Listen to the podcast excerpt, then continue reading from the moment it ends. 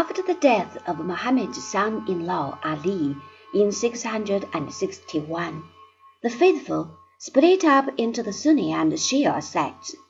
The latter were somewhat of a minority whose loyalties lay with Ali and who would have none of the Umayyads.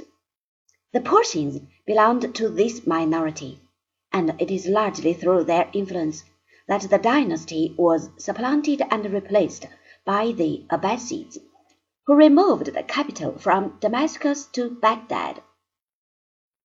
The policies of this new dynasty gave freer rein to fanatical sections of Islam. However, they lost Spain, where at Cordova an independent caliphate was set up by the one Umayyad, who had survived the fall of his clan.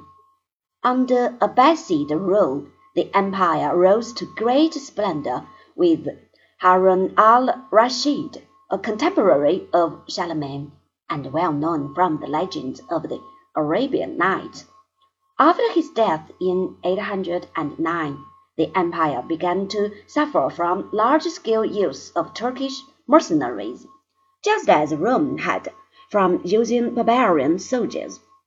The Abbasid Caliphate declined and fell with the sack of Baghdad by the Mongols in 1256.